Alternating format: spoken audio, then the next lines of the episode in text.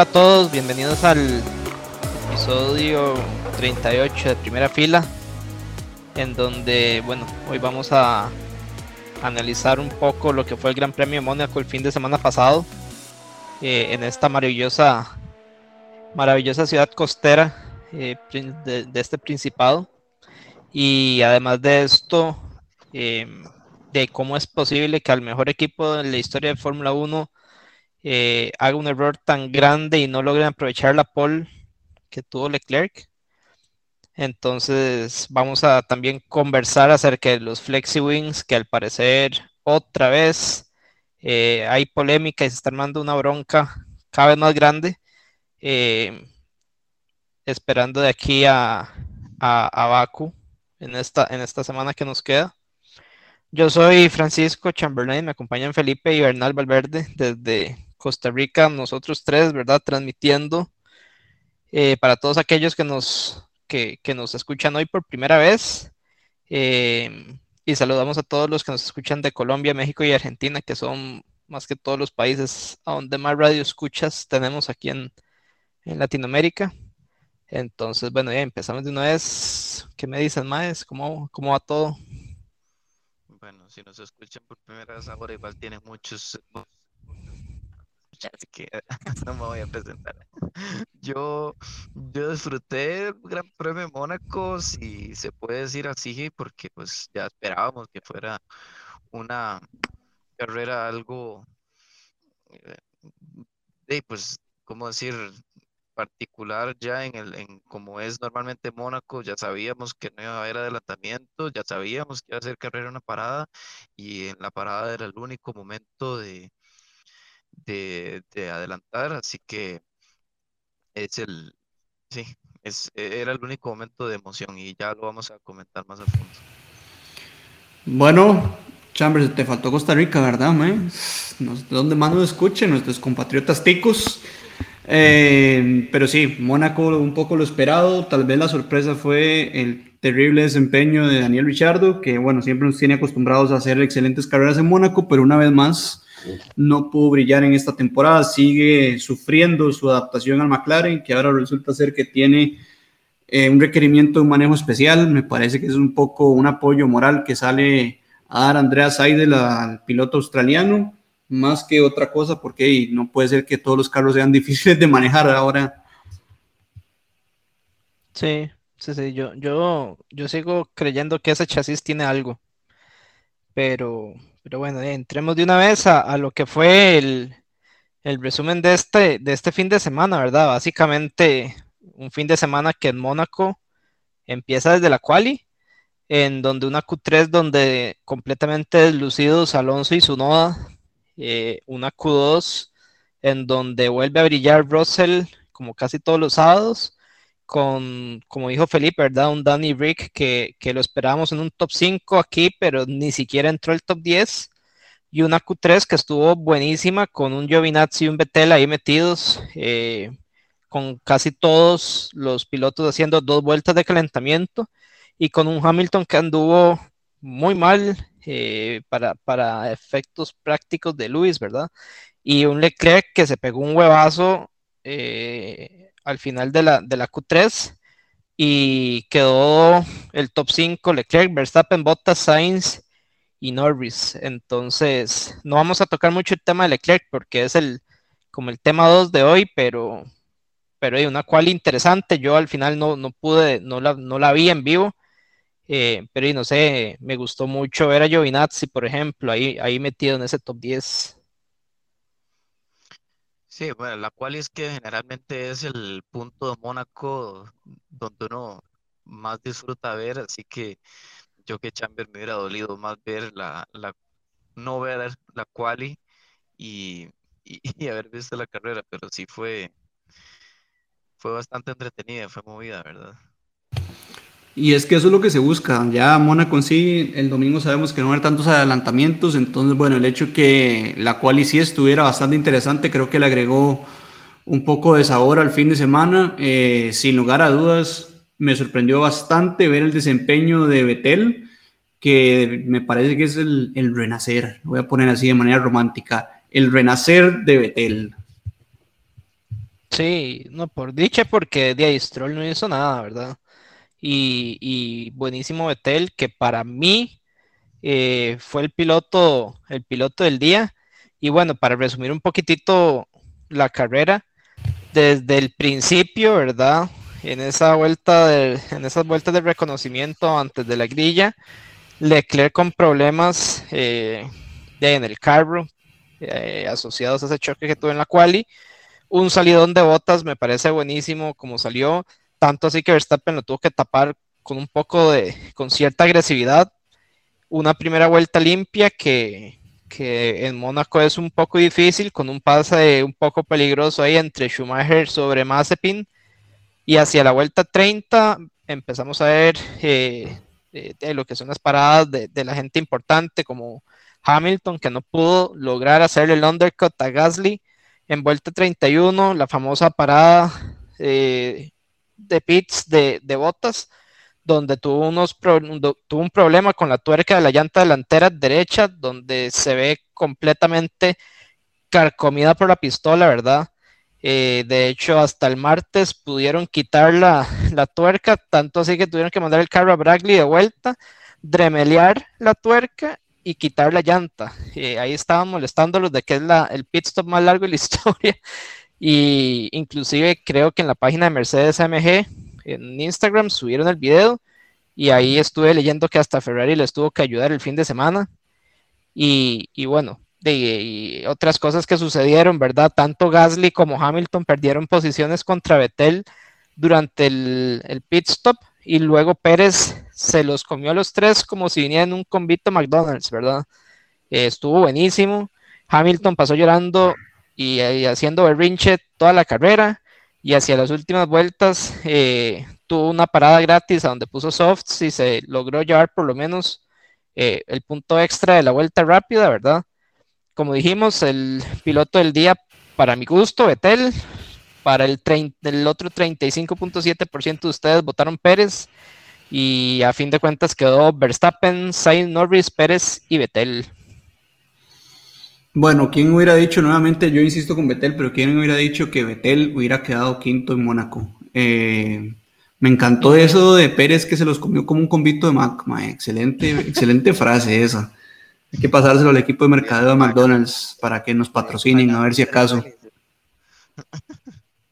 Definitivamente lo de lo de botas hasta un poco ridículo, ¿verdad? Me parece muy raro lo que sucedió. Creo que nunca lo había visto anteriormente, que fuera tanto el daño que le, hace, que le hizo la pistola, la tuerca, que verdad ocuparon mandar el carro hasta la fábrica, ni con el equipo fuerte, por así decirlo, el equipo pesado que tenía Ferrari, fueron capaces de removerlo. Lo de Hamilton a mí me dejó un poco decepcionado este fin de semana, me parece que tuvo la actitud incorrecta. Sí, entiendo su frustración por no estar rindiendo como quería, pero no es justo simplemente agarrar y, echarle toda la culpa. Exacto. Cuando ganan todos, ganan él y gana el equipo, pero es un esfuerzo conjunto. Cuando pierden, debería ser por lo mismo. Mentira que, que él tuvo un fin de semana perfecto y simplemente el único que estuvo mal fue el equipo. O sea, no me parece justo tener esa, esa actitud, digamos. No sé ustedes cómo lo ven.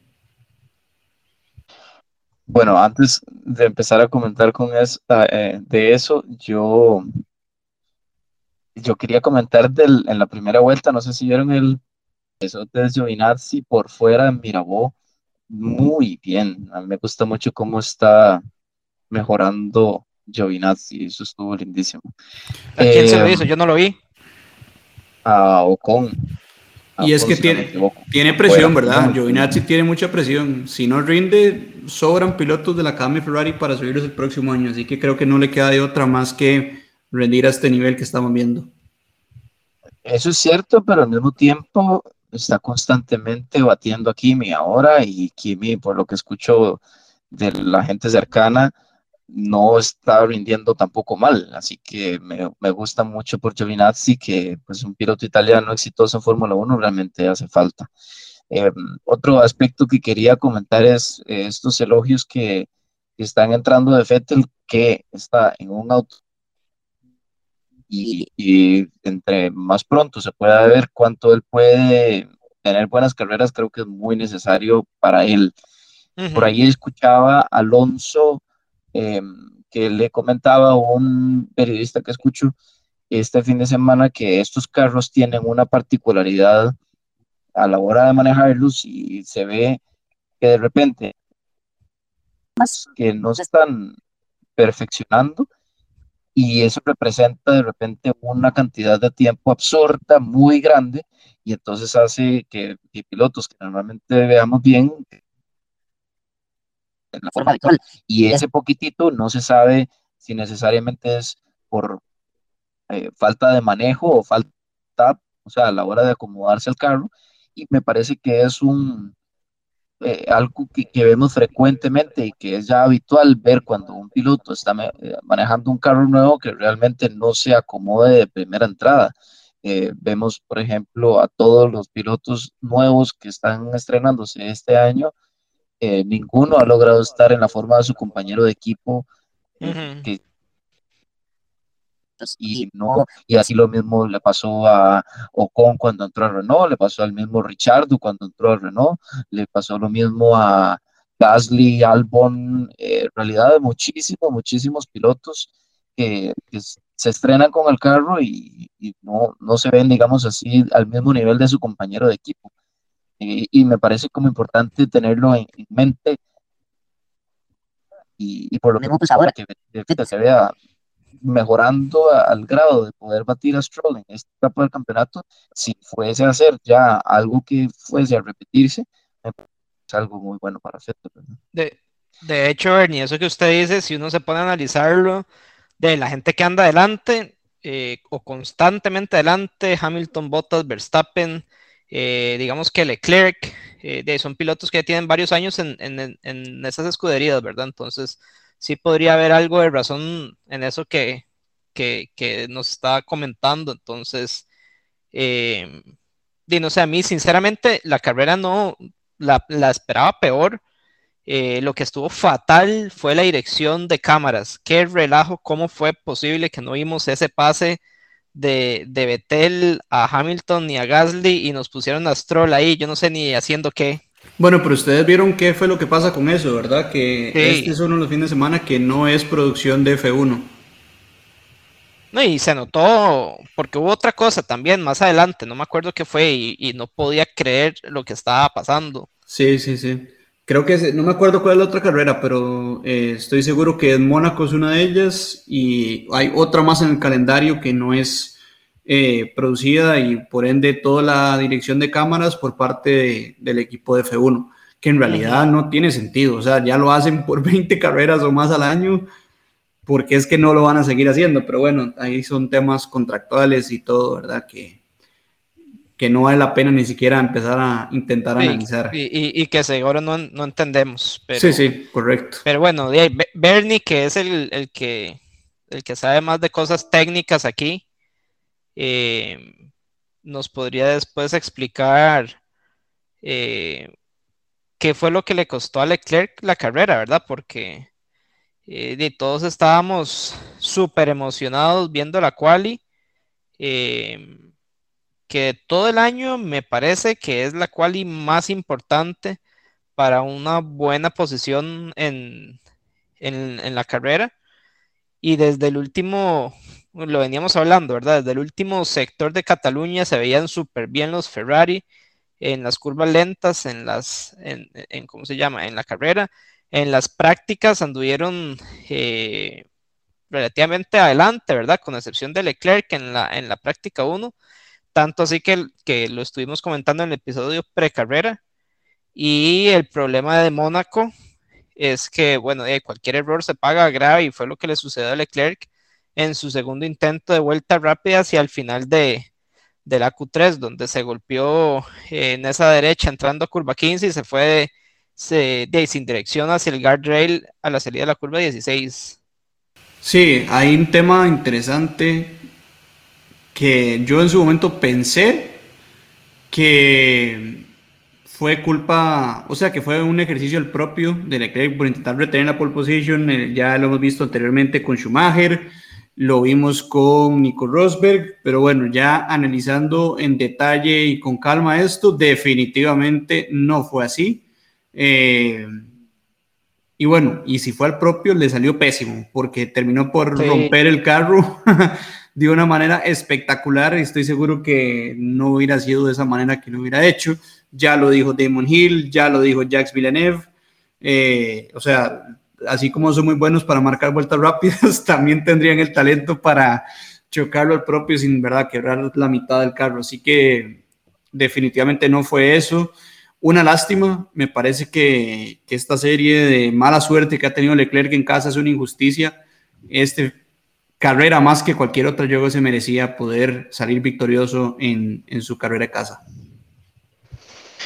yo creo que todos los pilotos sabían que era, que era obligatorio tener una buena clasificación en, en Mónaco y yo creo que también por eso es que vino la frustración de Sainz, ¿verdad? O sea, es, es él sabía que eh, Ferrari iba a ganar o podía ganar esta carrera.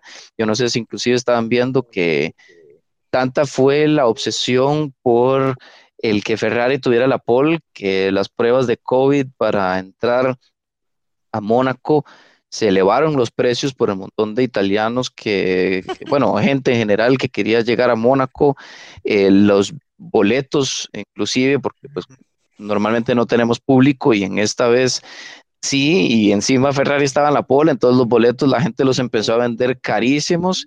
Eh, por todos lados se sentía el ambiente de Ferrari va a ganar en Mónaco, Charles va a ganar en su casa y, fue entonces la grandísima desilusión donde pues Charles no, no pudo largar. Y Sainz también que se mostró tan desilusionado, ¿verdad? Con, con no poder darle la pole o, al aprovechar el tener la pole, ¿verdad? En, casa. Em, por ahí comentaba Felipe y Champer que, y varios en realidad, que, que eran, que seguro Charles hizo eso propio para quitarle el intento de vuelta a, la, a, todos los que venían haciendo vuelta en ese momento y es evidente que alguien no hace eso.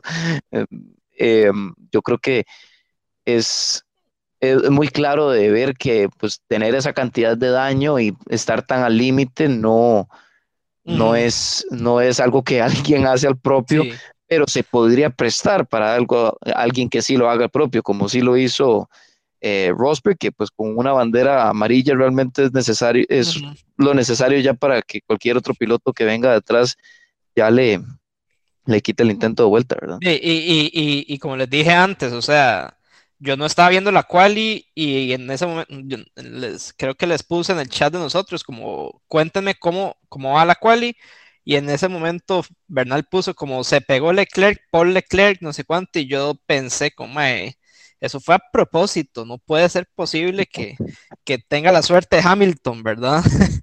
Pero ya después viendo tranquilamente nos parece que, que sí fue un accidente completamente genuino, ¿verdad? Sí, se salva. Se salva que, aquí no, no podemos leer todo el chat de WhatsApp porque por ahí, por ahí yo me les, me les, me les empecé a, hablar bonito. a hablar bonito, exacto. Sí, merecidamente, la verdad. Lo, lo, lo que sí no es genuino ni un accidente es cómo los brutos de Ferrari no son capaces de encontrar piezas quebradas en los monoplazas. Mal, yo no creo que sea tan fácil de verdad no creo. Yo creo que estoy seguro que revisaron lo que tenían que, donde creyeron que podría haber daños y donde consideraron que no podría haber, no lo revisaron. Y me parece que así fue como sucedió. Teniendo la pole en sus manos y, revisando los daños dos veces o donde creían que estaban los daños, si, si hubieran tenido la menor idea que eso pudo haber estado, estoy seguro que se hubieran dado cuenta y lo hubieran solucionado. O sea, al propio definitivamente no van a mandar a Charles con un daño que lo iba a dejar de, fuera de carrera en la misma vuelta de formación. O sea, hubiera sido totalmente ilógico. A mí lo que me extraña muchísimo es el hecho de que pues, un equipo tan profesional de carreras mm. y uno mismo lo ve, digamos, cuando está corriendo, digamos, a un alto nivel, todo lo que uno pueda cambiar y ponerlo nuevo, se pone nuevo y si las reglas lo permiten, lo ponen nuevo. Yo por ahí leía que no había, digamos, ninguna restricción en cambiar ese componente eh, en, cuanto a las reglas de clasificación y que no tenía penalización si ese semieje lo, lo cambiaban. pero mm, me parece muy extraño, digamos, que después de un choque y después de que, eh, de, que tuviera la potencial fragilidad de algunos de estos componentes y no lo, no lo cambiaron, ¿verdad? Sí, es que, es que digamos, lo, lo, que se dice es que sí hicieron el checklist, ¿verdad? Se aseguraron de que la caja y algunos de los componentes traseros estuvieran bien, pero más que todo centrado hacia el lado derecho del golpe. No se dieron cuenta de que el semieje izquierdo eh, estaba quebrado. También se dice que de, no, no era parte del checklist, pero de igual manera, eh, probablemente esa parte se hubiera quebrado solamente con el torque del motor de mil caballos de fuerza. Iba a ceder, se dio hasta la vuelta de reconocimiento. Lo que yo todavía no logro entender es cómo Ferrari, que es probablemente el equipo más importante de Fórmula 1, cómo no agarra el carro, lo desarma, ven que todo esté bien y lo vuelven a montar. O sea, eso no, no puedo entender eso. Bueno, es que yo no creo que sea así nomás eh, que lo puedan desarmar por completo. Eso fue una hipérbole, por supuesto. Sí, sí. No sé, yo creo que, que, a ver, también no sabemos, y creo que Ferrari hoy tampoco sabe, esa fisura de qué tamaño era. ¿verdad? Puede que haya sido una microfisura y simplemente como mencionabas, con el torque que tiene ese motor, ¿verdad? Terminó de ceder la pieza. Puede que fuera eso o bueno, al rato siempre existe la posibilidad que fuera una gran fisura y definitivamente no la vieron en el momento. No sé, no me parece que sea tan fácil así nomás, como que no lo vieron, ups, y se dio lo que se dio. Yo yo me quiero imaginar que es gran parte por las limitantes que hay entre eh, clasificación y carrera, porque me imagino que si hubiera sido en una práctica normal, eh, de, o sea, desarman totalmente la parte trasera y cuando el carro tuvo el desperfecto, fue a, digamos, llegó a pits y se dieron cuenta que no iban a poder salir a tiempo a la carrera por lo complejo que era el desarmar la cantidad de componentes para poder cambiar ese componente en específico. Entonces me imagino que puede haber alguna restricción o, algo que les impidió tal vez revisar más a fondo y poder tal vez cambiar esa pieza. No sé, especulando meramente, pero sí, puede ser. Sí, en ese tema al final es solo, o sea, nosotros desde nuestra posición solo podemos especular realmente. Los únicos que saben lo que realmente pudo haber sucedido, ¿no? Eh, son los mismos, ¿verdad? Eh, mecánicos e ingenieros de Ferrari. Pero bueno, avanzamos eh, al último tema que traemos esta noche, que bueno, es un tema un poco amplio, todas las noticias de la semana. Empezamos con la polémica que sigue, sigue creciendo en torno a los Flexi Wings. Ya lo habíamos mencionado en el episodio posterior al Gran Premio España, que a raíz de las quejas de Mercedes y Lewis Hamilton con respecto a la flexibilidad que tenían en el trasero Red Bull, la FIA había decidido realizar unas pruebas un poco más rigurosas, sobre todo centradas en ese mismo alerón trasero. El tema es que estas las van a hacer a partir del Gran Premio Francia, o sea, todavía para Baku no van a hacer estas pruebas eh, nuevas. Y el, parte, digamos, de la situación y por qué es que se está convirtiendo en un circo más grande del que debería ser, es que tanto Toto Wolf como Andrea Seidel de Mercedes y McLaren respectivamente creen que en Baku es un circuito donde aquellos equipos que monten un flexi-wing pueden tener una ventaja superior a, aquellos que no lo tengan. Entonces, eh, Toto ya amenazó que en Baku, si los carros salen a la primera práctica con el flexi-wing, va a interponer una protesta ante los comisarios de carrera. Si eso no fructifica, lo elevará a la Comisión Internacional de Apelaciones y hasta las últimas instancias de ser necesario. Así que me parece que otro año más en la F1, una nueva innovación nueva, otra serie de quejas y empieza otra vez el circo. Ya el año pasado fue el DAS, este año el tema caliente son los Flexi Wings. Sí, el, el, año pasado con el DAS, después con el Mercedes Rosado. Y es que además hay gente como Alfa Romeo y Red Bull que están más bien atacando a FIA, ¿verdad? Por, por hacer este tipo de cambios a media temporada. Ellos lo que están argumentando es que es imposible que la carrocería de un Fórmula 1 sea completamente rígida, ya que, que, ya que el carro produce aproximadamente 2.000 kilos de downforce y que los carros de ellos pasaron las pruebas eh, que FIA los puso a principio de año, ¿verdad? Horner, Horner también ha salido a decir que, que la FIA nunca va a poder eh, hacer una prueba que imite lo que pasa en pista, ya que cualquier prueba que quiera hacer FIA van a tener que acoplarle en algún punto eh, de la parte que sea que vayan a revisar y no con un contacto de, con el 100% del área que cada una de las partes tiende a tener cuando el carro está rompiendo el aire. Entonces, eh, de ahí mucha gente que también le está dando la razón a Horner y a, y a Fred ser, ¿verdad? Entonces, no sé, esto va a ser un despelote. Aquí peco un poco de ignorante. En un túnel de viento no se podrían simular hasta cierto punto esas condiciones. Y lo que pasa es que ya la FIA tiene eh, o anuncia, digamos, cuáles son las pruebas que van a hacer para cumplir con la reglamentación. Los equipos, obviamente, al cumplir con la reglamentación, ellos lo que hacen es pasar las pruebas para cumplir el reglamento. Y eso es lo que la FIA hace. Ya si la FIA fuera a cambiar las pruebas, eso imagino que tendría que ser anunciado, ¿verdad? Eh, si eh, aquí lo que está pasando, a ver, es que es normal que los carros, y desde siempre se ve, que los alerones son flexibles, tal vez por el, por la, todo el show que se está haciendo y por cómo se está nombrando, tal vez la gente pensaría que eso no existe del todo, pero o sea, todos los carros eh, se flexionan hasta cierto grado. Lo que pasa es que lo que Mercedes dice es que es imposible que exista una, una flexión en los alerones como la que está ocurriendo en este momento y que pasen las pruebas. O sea, como el grado de, de deformación que tienen los alerones es muchísimo mayor de lo que debería de verse.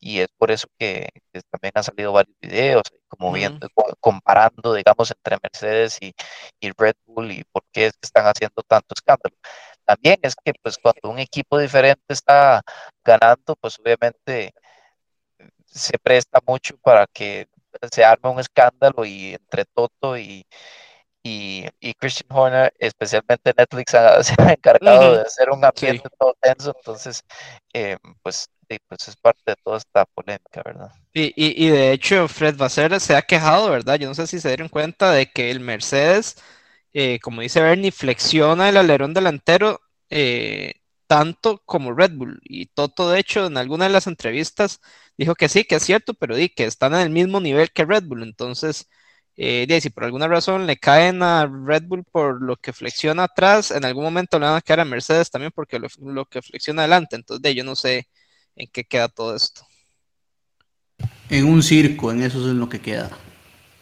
Y, es que sí, Baku, con esa rectota que tiene, y por supuesto que es, un, es una pista donde entre más plano está el alerón, más rápido va a ser ahí al final de, la recta, donde se pegaron Max y, y Danny Rick. Sí, pero yo creo que eso simplemente es para ejercer un poco de presión mediática y política no sé, yo parte de lo que me gusta de la F1 es estar en esta constante innovación y el hecho que entre los mismos equipos, solo porque a ellos no se les ocurrió, entonces no les guste cuando ellos no son los que están innovando, ¿verdad? No me parece que sea el camino correcto. Pero bueno, al final yo creo que ese es un tema de nunca terminar. Otro tema caliente o que se va a poner más caliente en lo que avanza el año, a raíz justamente de la polémica, por lo que muchos creímos que Charles Leclerc lo ha hecho el propio, la FIA y por medio del director de carrera de Fórmula 1, Michael Masi, anunciaron que van a estudiar junto al equipo de trabajo la regla que implementa IndyCar, IMSA y otra serie de campeonatos alrededor del mundo, donde cuando un piloto causa una bandera roja, se le eliminan las vueltas más rápidas de la sesión de la clasificación. Esto es para desincentivar por completo cualquier intento que tenga un piloto de hacer esto. Ahora, conocemos F1, primero lo tiene que estudiar la FIA, alguien tiene que proponer la regla, la tienen que estudiar siete comisiones, aprobarla en siete votaciones, todo, ¿verdad? La burocracia que hay de por medio. Así que de pasar de estudio a una realidad falta mucho tiempo. Me parece que la regla no deja de tener sentido y esto de paso, ¿verdad? Evita cualquier tipo de polémica. Por ahí mencionaba Michael Massey que no solamente IndyCar e IMSA, o sea, es en realidad algunos campeonatos de FIA también lo hacen y es por eso que la FIA em, va a empezar a estudiarlo a ver si aplica para, para Fórmula 1. Eh, existe el caso mm, tal vez más polémico en cuanto a esto, que es el de Rosberg, que en aquel famoso Gran Premio, parece que la telemetría sí mostró que él siguió recto al propio y le, le puso la amarilla a, Hamilton y a todos los que venían en segundo intento. Eh, yo creo que, que, pues tiene, digamos, una, una razón de ser. Eh, yo de, pues vamos a ver si realmente cambia mucho el, la manera en la que vemos una clasificación actual. Yo creo que eso es, eh, podría ser a lo mejor, pero, pero también en un caso como este, mucha gente estaba diciendo que no es justo, hasta el mismo Sainz decía literalmente que eso no era justo. Eh, y puede a lo mejor ser algo que tenga sentido, no sé.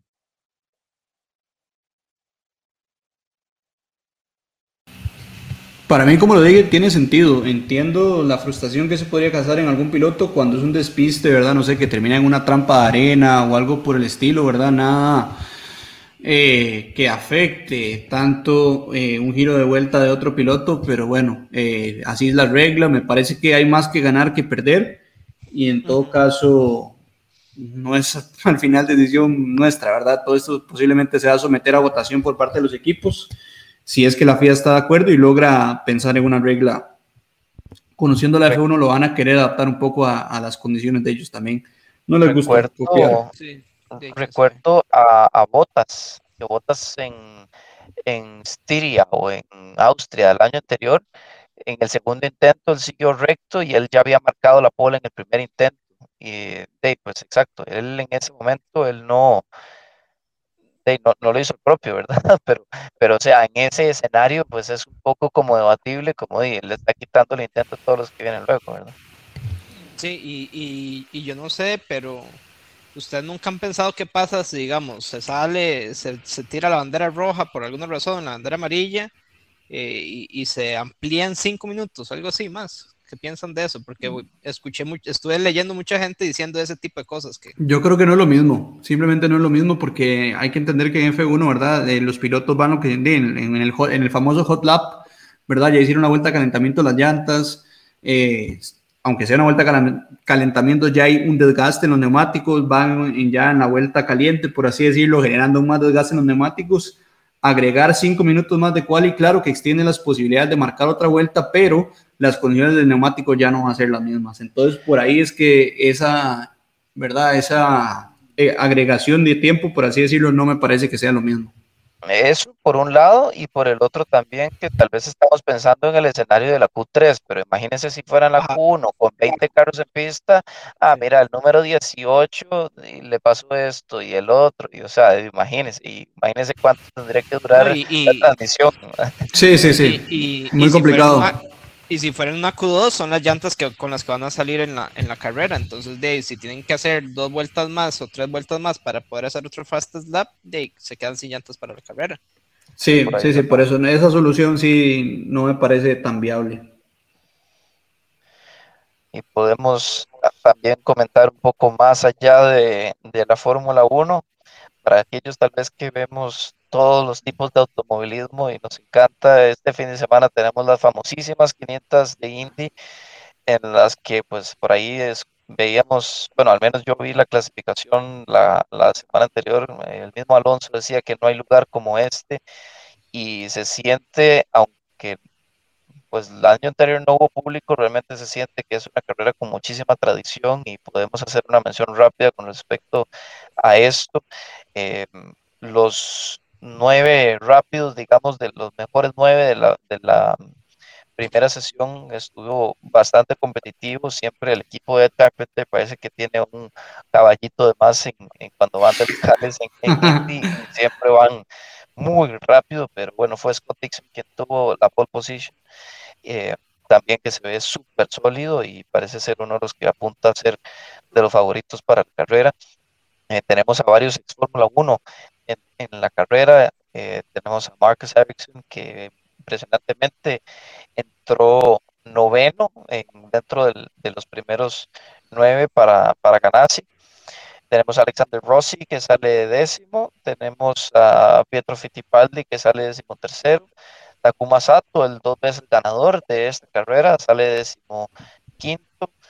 Eh, Juan Pablo Montoya de 24, que está con McLaren en esta oportunidad. Los McLaren de sus compañeros delante de él, eh, no necesariamente inmediatamente, pero me refiero, está más adelante, pero podría ser que, en esta carrera que es tan larga y con tanta estrategia, bandera amarilla, hasta a lo mejor alguno eh, como Montoya podría tener chance. Borde larga 27 y Max Chilton 29. Eh, por ahí una de las sorpresas fue ver a Will Power que tuvo que pelearse el pase para entrar en la carrera en último momento. Recordemos que en esta carrera no hay, no hay garantía de que uno va a participar en esta carrera porque hay dos plazas que no logran clasificar. Famoso el caso de Alonso hace dos años que, no logró entrar, pero ahí fue donde, donde no pudo entrar. Y bueno, tal vez aquellos que siguen a, a Grosjean eh, y que querían pues saber de él, pues es en realidad Tony Canan, eh, perdón, Tony Canan va en el carro de, Jimmy Johnson. En este caso es eh, Pietro Fittipaldi quien corre las, los óvalos en su auto, entonces por eso es que Pietro está corriendo en vez de Román en esta persona.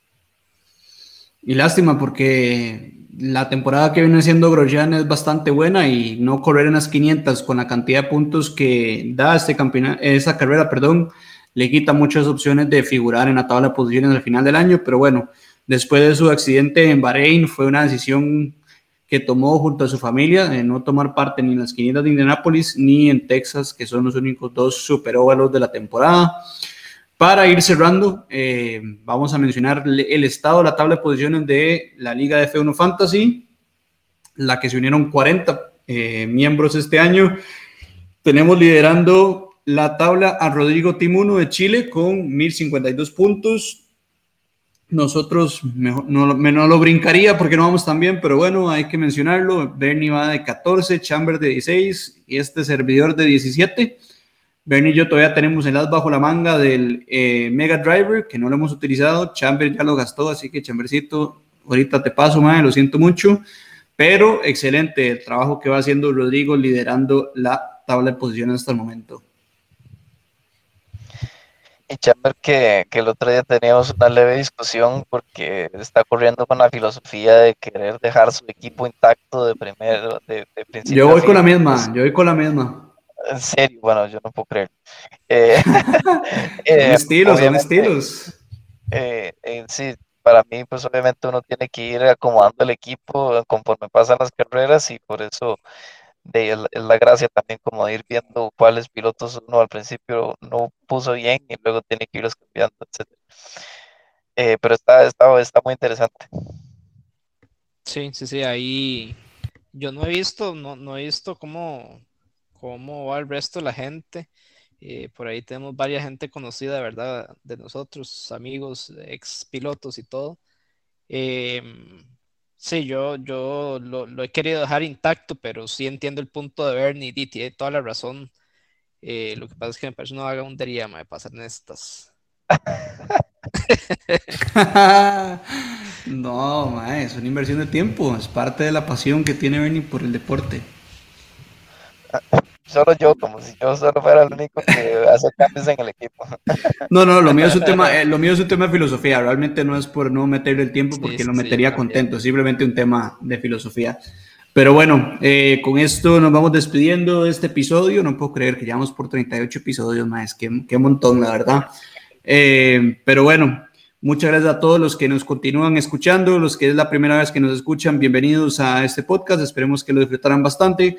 Como siempre, invitarlos a seguirnos por todos nuestros diferentes canales, YouTube, Apple Podcast, Google Podcast, Spotify y todas las plataformas donde se pueda escuchar un podcast, ahí nos van a encontrar, ni hablar de seguirnos en nuestra página de Instagram. Un saludo a todos, nos hablamos el próximo episodio con lo que será la previa del Gran Premio de Baku en Azerbaiyán y como siempre las noticias más importantes de la semana. Buenas noches a todos. Chao, pura vida. Buenas noches.